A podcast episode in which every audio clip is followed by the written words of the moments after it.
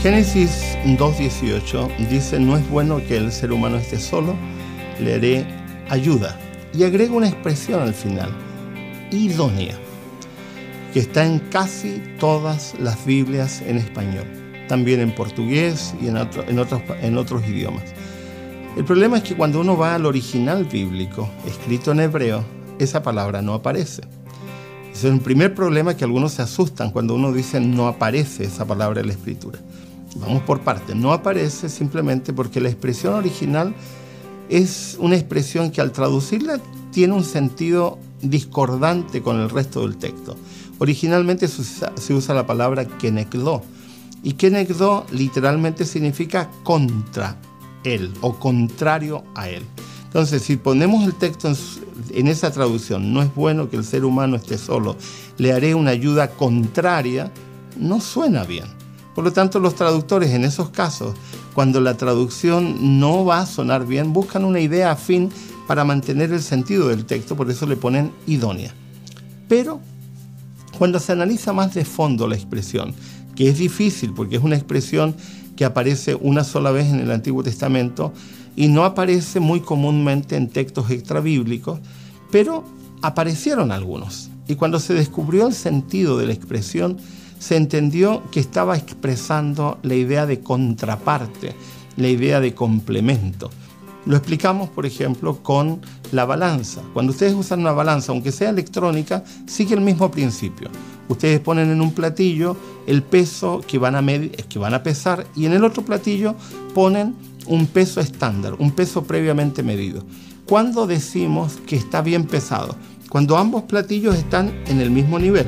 Cuando están desbalanceados, entonces le ponen un peso para poder ponerlos en el mismo nivel. Cuando están en ambos niveles, entonces la balanza está balanceada. En ese caso se usa la palabra kenekdo, es decir, contraparte. ¿Cuál es la tercera razón por la cual existe un matrimonio? Para que el varón y la mujer sean contraparte uno del otro, para que sean equilibrio uno del otro, para que el varón sea el complemento de la mujer y la mujer sea el complemento del varón. ¿Cómo hacemos eso? no mediante las afinidades, sino mediante los elementos diferentes que tenemos. No me refiero a los elementos corporales, sino me refiero a la personalidad. Si una persona, por ejemplo, es tranquila, lo más probable es que va a buscar como pareja a una persona que sea diferente, extrovertido, por ejemplo. Si una persona eh, es, una persona que le gusta realizar actividades quietas, actividades eh, eh, eh, bajo techo, probablemente se va a fijar en alguien que le gusta todo lo contrario. Al comienzo nosotros no lo pensamos así ni lo analizamos, pero a medida que va pasando el tiempo nos vamos dando cuenta que las mejores parejas, las que mantienen una relación más estable a largo plazo, son aquellas parejas que han logrado entender que son las diferencias que tienen las que permiten el equilibrio, porque uno y otro pueden ayudarse en sus diferencias en qué tenemos que ser similares, en valores y en principios, porque tiene que haber un nexo común que los mantenga como pareja.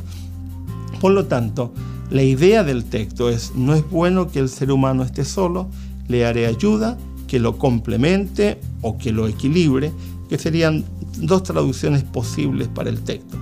¿Cuál es el tercer deber del esposo hacia la esposa?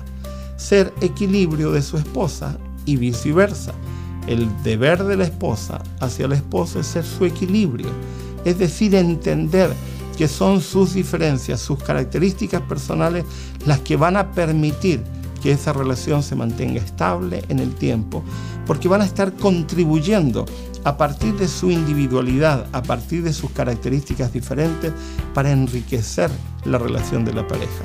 Las mejores parejas son las que potencian la diferencia y no anulan la diferencia. Aquellas parejas que anulan la diferencia, es decir, que no aceptan la diferencia que tiene su cónyuge, tarde o temprano terminan fracasando porque finalmente terminan no siendo plenos y terminan siendo personas frustradas porque no pueden ser ellos auténticamente en la relación de pareja. No es bueno que el ser humano esté solo. Le haré ayuda que lo complemente. El varón es complemento de la mujer y la mujer es complemento del varón. Ese es el diseño de Dios.